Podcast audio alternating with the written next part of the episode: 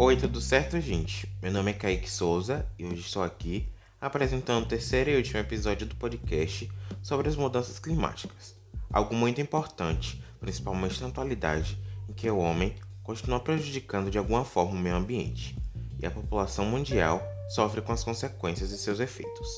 O meu subtema são as mudanças climáticas no nosso país, as formas de mitigação e os acordos regionais ou mundiais relacionados a este assunto. Apesar de não aparecer na lista de países com maiores taxas de desmatamento, o Brasil é o país que mais desmata florestas primárias no mundo. Com o crescimento da agricultura sobre as áreas da gigantesca floresta amazônica, o desmatamento avança em passos largos. Soma-se isso então às atividades ilegais das madeireiras clandestinas que desmatam sem dó a floresta, que é considerada por todos o pulmão do mundo, entre aspas, não é mesmo? Segundo o quarto relatório do painel intergovernamental sobre mudanças climáticas, o IPCC, alguns dos mais diversos impactos socioambientais seriam que no Nordeste brasileiro, as áreas semiáridas e áridas vão sofrer uma redução dos recursos hídricos por causa das mudanças climáticas. A vegetação semiárida provavelmente será substituída por uma vegetação típica da região árida. Nas florestas tropicais, é provável a ocorrência de extinção de espécies.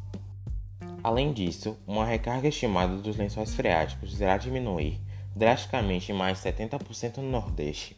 As chuvas irão aumentar no Sudeste, com um impacto direto na agricultura e no aumento da frequência e da intensidade das inundações nas grandes cidades como Rio de Janeiro e São Paulo, e no futuro, o nível do mar, a variabilidade climática os desastres provocados por estas mudanças devem ter impactos nos mangues.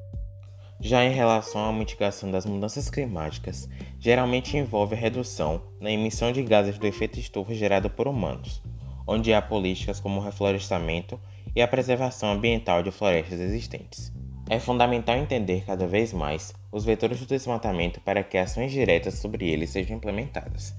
Essas ações nem sempre são simples e requerem investimentos contínuos e crescentes a cada ano podendo contribuir para a diminuição dos riscos associados às causas do aquecimento global. E também para ajudar na tentativa de mitigar os problemas causados por essas mudanças aos acordos feitos pelos países individualmente ou em conjunto, como o Protocolo de Kyoto realizado em 1997, que estabeleceu como meta a redução de pouco mais de 5% do volume de gases estufa até 2012 porém só teve maior cabimento aos países mais desenvolvidos, e como neste ano as emissões foram ainda maiores, este acordo fracassou, causando diversos conflitos ambientais internacionais.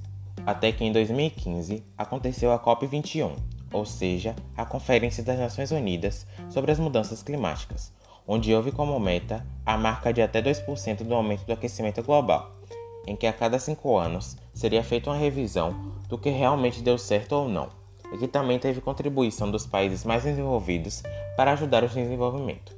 Enfim, com tudo que falei, é possível ver que essas formas de mitigação estão longe de serem perfeitas, de serem a solução certa para essas barreiras, mas já é um começo. Então, eu e a nossa equipe esperamos que vocês tenham compreendido de fato sobre esse conteúdo, muito cobrado em vestibulares brasileiros. Eu sou Kaique Souza esse foi o nosso podcast. Obrigado por escutar a nossa mensagem e até a próxima.